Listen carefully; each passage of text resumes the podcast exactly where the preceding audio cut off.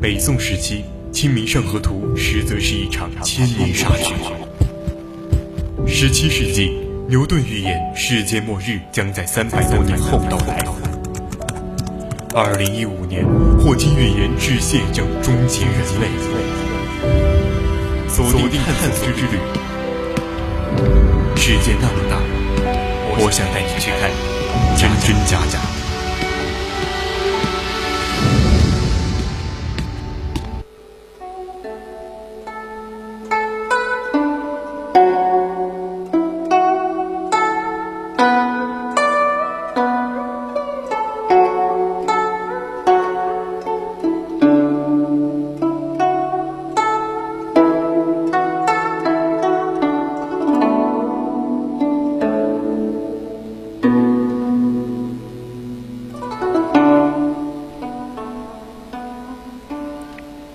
青春调频与您共享，亲爱的听众朋友们，大家好，我是主播娄瑞涛，欢迎您继续收听 VOC 广播电台为您直播的《百科探秘之探索之旅》。今天的探索之旅将带你了解高山流水。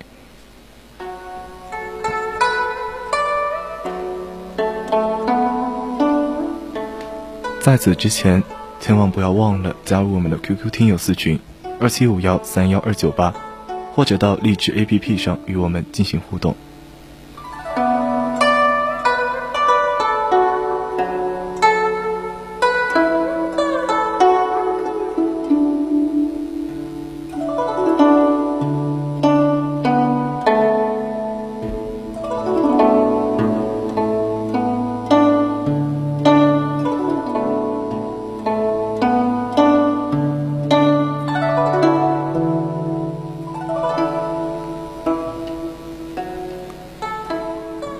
牙是当时著名的琴师，善弹七弦琴，技艺高超，既是弹琴能手，又是作曲家，被人尊为琴仙。《荀子·劝学篇》中曾讲到：“伯牙鼓琴而六马养邪”，可见他的弹琴技术之高超。《吕氏春秋·本味篇》中记载了伯牙鼓琴。遇到了知音钟子期，后来钟子期意外去世，伯牙失去了知音，破琴绝弦，终生不再鼓琴的故事。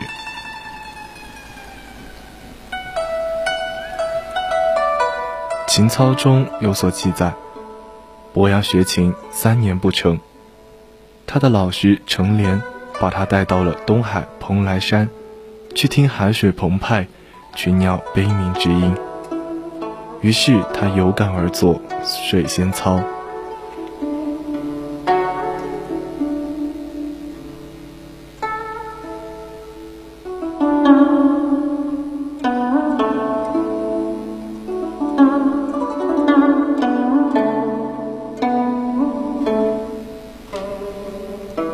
琴曲高山流水和《水仙操》都是传说中。伯牙的作品，后人以伯牙摔琴谢知音的故事，还创作了情歌《伯牙吊子期》。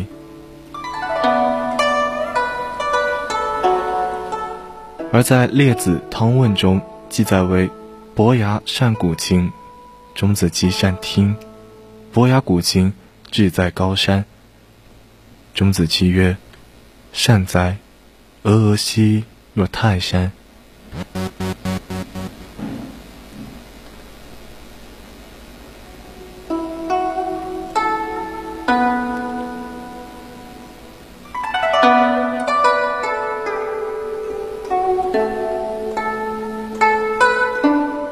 志在流水。钟子期曰：“善哉，洋洋兮若江河。”伯牙所思，钟子期必得之。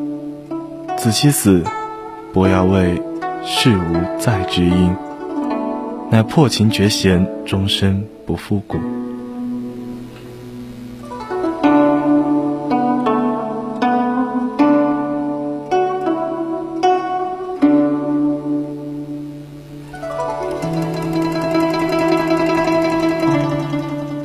在琴操乐府解题中记载有伯牙学琴的故事。著名琴家程莲先生是伯牙的老师，他跟着程莲学了三年的琴，却没有太大的长进。程莲说自己只能教弹琴的技艺，而其师万子春善移琴，于是他便带着伯牙去东海找万子春请教移琴之法。可伯牙到了东海，并未见到万子春，只看见汹涌的波涛、咬深的山林和悲啼的群鸟。伯牙心中豁然一亮，感慨地说：“先生以我情矣。”于是创作《水仙操》。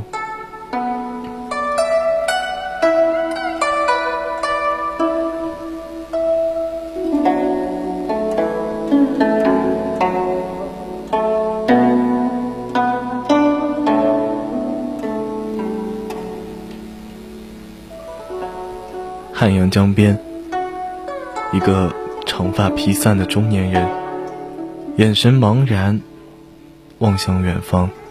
他一会儿碎碎念叨，一会儿又骂骂咧咧，不知道在说些什么。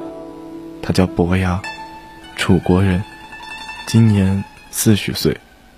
虽说是楚国人，但伯牙离开楚国的年头。已经过了一轮本命年，一个外乡人，从一个小人物开始，成长为晋国的上大夫，靠的是无所畏惧的闯劲。他的政见不同，和贪官污吏干过架，也为楚王背过锅。虽然治国能力不是最强，才华不算横溢。但他这辈子从未向谁弯过腰，但这次伯牙哭了。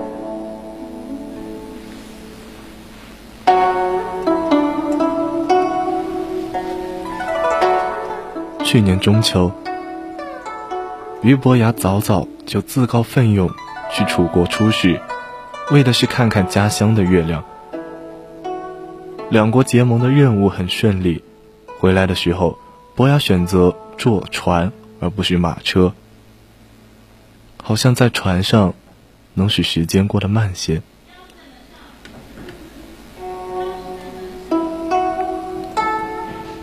船被一片疾风骤雨阻挡，只好躲在一处荒山边。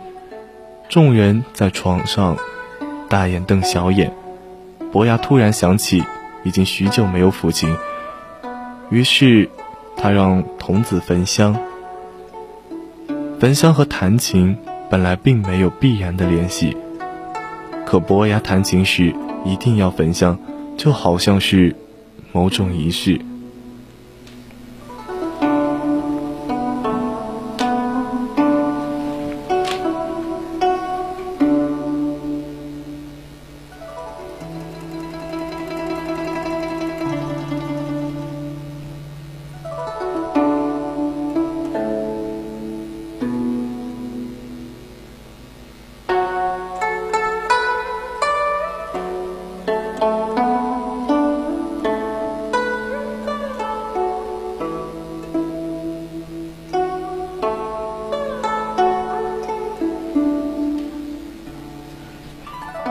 伯牙当初跟随的是程莲先生学琴，但是老师感到他演奏时，常常是理解不深，单纯的把音符奏出来而已，少了点神韵，不能引起欣赏者的共鸣。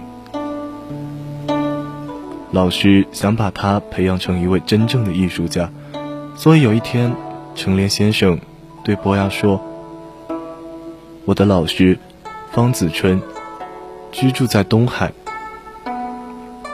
他能传授培养人情趣的方法。我带你前去，让他给你讲讲，能够大大提高你的艺术水平。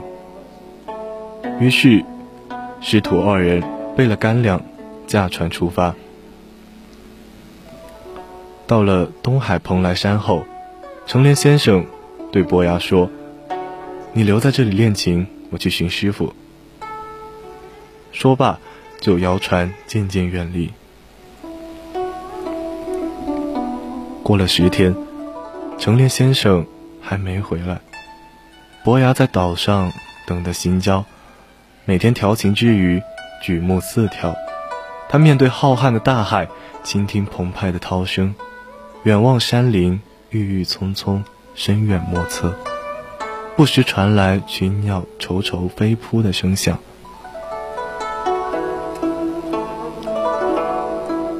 这些各有情趣。音响奇特不一的景象，使他不觉心旷神怡，浮想翩翩，感到自己的情趣高尚了许多。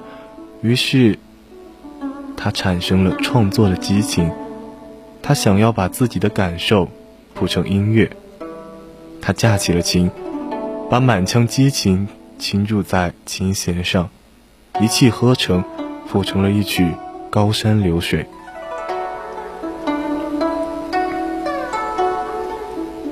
没多久，成莲先生摇船而返，听了他感情真切的演奏，高兴地说：“现在你已经是天下最出色的琴师了，你回去吧。”伯牙恍然大悟，原来这涛声鸟语就是最好的老师。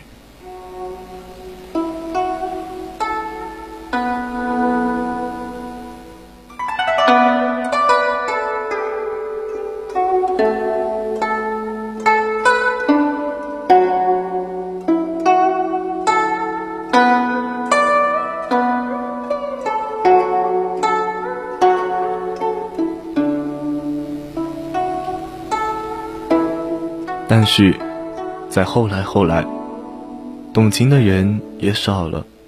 伯牙琴声表达的高深意境，别说凡夫俗子，就连当朝的大夫雅士都难以理解。几乎无人真正能懂。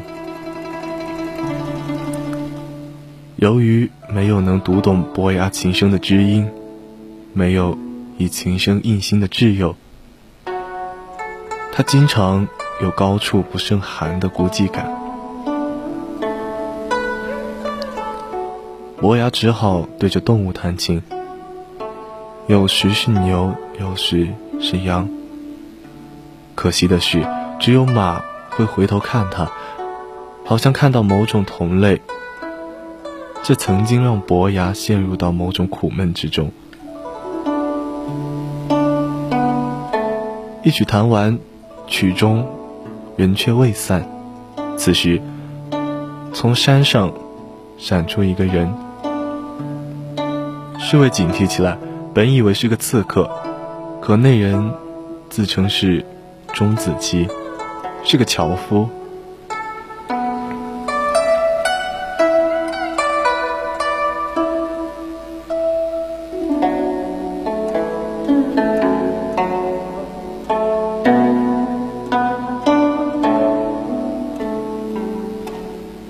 钟子期说：“他是来听琴的，这又增加了他的可疑。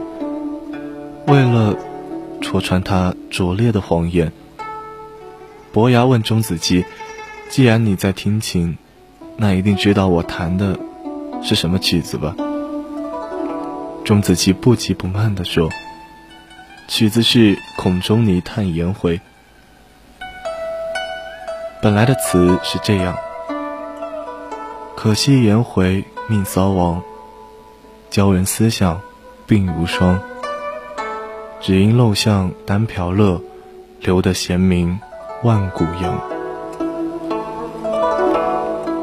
颜回是孔子最好的学生，也是最能理解孔子的学生。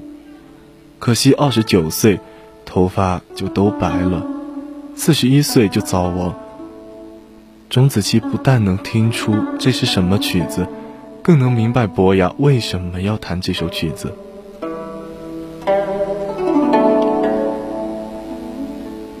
伯牙仿佛又看到有匹马回头看他，这很有些不真实。钟子期盯着伯牙的琴，眼中露出某些光芒。他说，在古代，有一种树叫梧桐。梧桐是凤凰栖息的树。有一次，伏羲看见天地精华，飞到一棵梧桐上，于是将树截为三段，各叫天地人。取出中段，在水中浸七十二日，再晒干，找个良辰吉日，让高人刘子琪启成乐器，就成了一把琴。这琴奏出的是瑶池之乐，所以名叫瑶琴。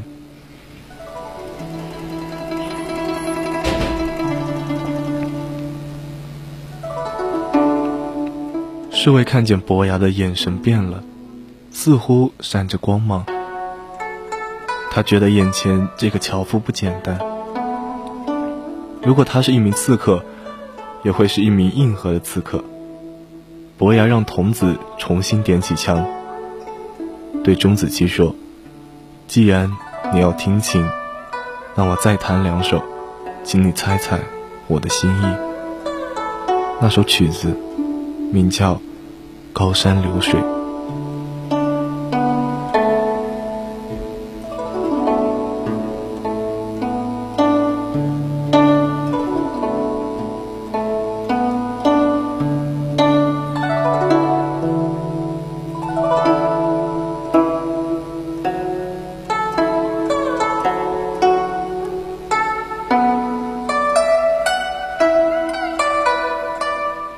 虽然他们两人年龄相差不少，但伯牙一定要和钟子期结为兄弟，并约定第二年的中秋，在汉阳江边再聚首。如约而来的伯牙，没有等到钟子期，他很奇怪，于是上岸去找。可是钟子期并没有和伯牙说过，他住在何处。直到伯牙遇到一个老人，可当询问钟子期的时候，老人却哭了。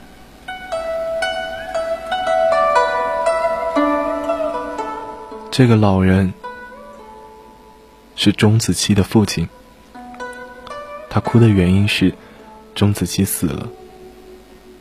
他在病重的时候，仍然不忘嘱咐父亲，明年中秋。他和楚国上大夫伯牙相约汉阳江边，如今无法赴约，请将他葬在那儿，以完成这个约定。当伯牙眼前的是一块新立的石碑，孤零零的背靠江边，看着过往船只，不是说好今年再见的吗？我都已经向晋王。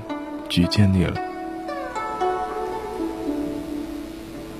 你走了也不告诉我，害得我连祭品也没带，那就给你再弹一首吧。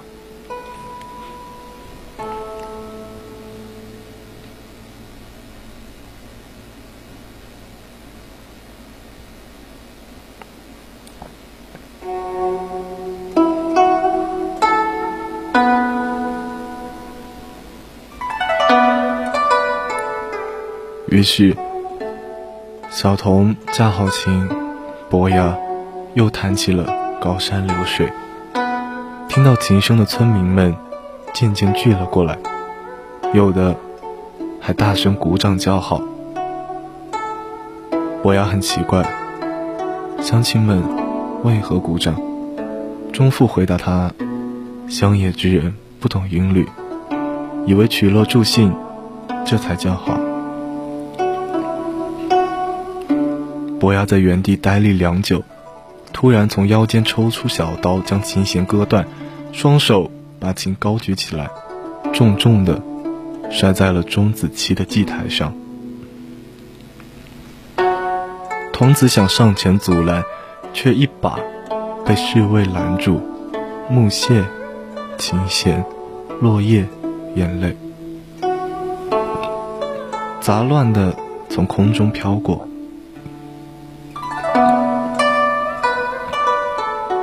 在阳光照耀下映出流光溢彩。风从四面八方涌来，把古琴吹得粉碎。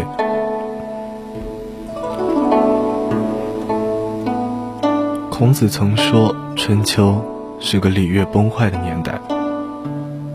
这个时代，好多人说自己很孤独，因为自己说的话没人听。说自己孤独的人，其实并不孤独。孤独不是受了冷落或遗弃，而是没有知音，不被理解。有的人渐渐习惯了孤独，正如从前的伯牙。直到他遇到了钟子期，而这个世界上最孤独的事情是，一个人一辈子从来没遇到过知音；而比这更孤独的是，当你遇上了知音，却又失去。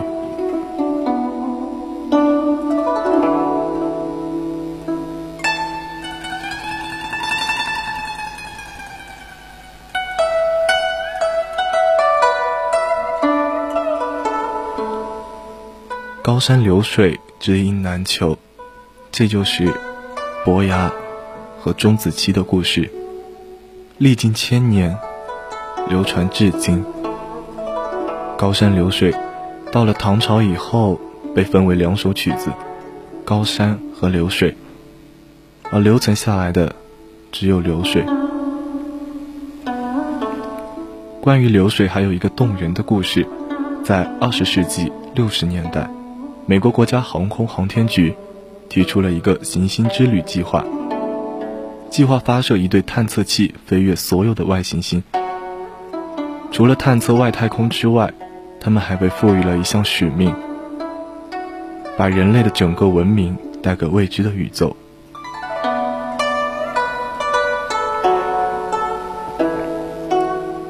于是，他们制作了一张金色的唱片，里面记录的是。来自地球的声音，一百二十分钟的时长。前三十分钟是风雨雷电的自然声音，后九十分钟是能代表各个国家的音乐。当时航天局委员询问哥伦比亚大学教授周文中，请他推荐一首中国乐曲，周文中毫不迟疑，《流水》。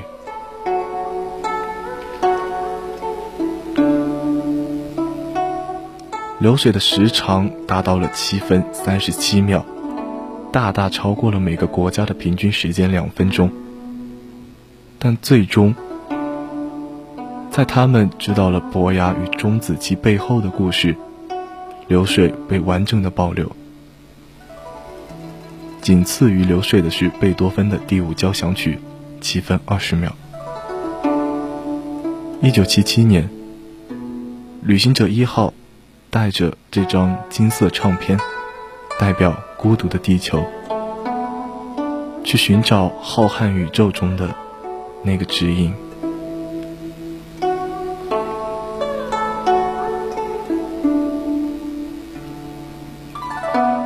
本期文章转载于网络，今天的探索之旅到这里就结束了。我是主播娄瑞涛，我们下期节目再见。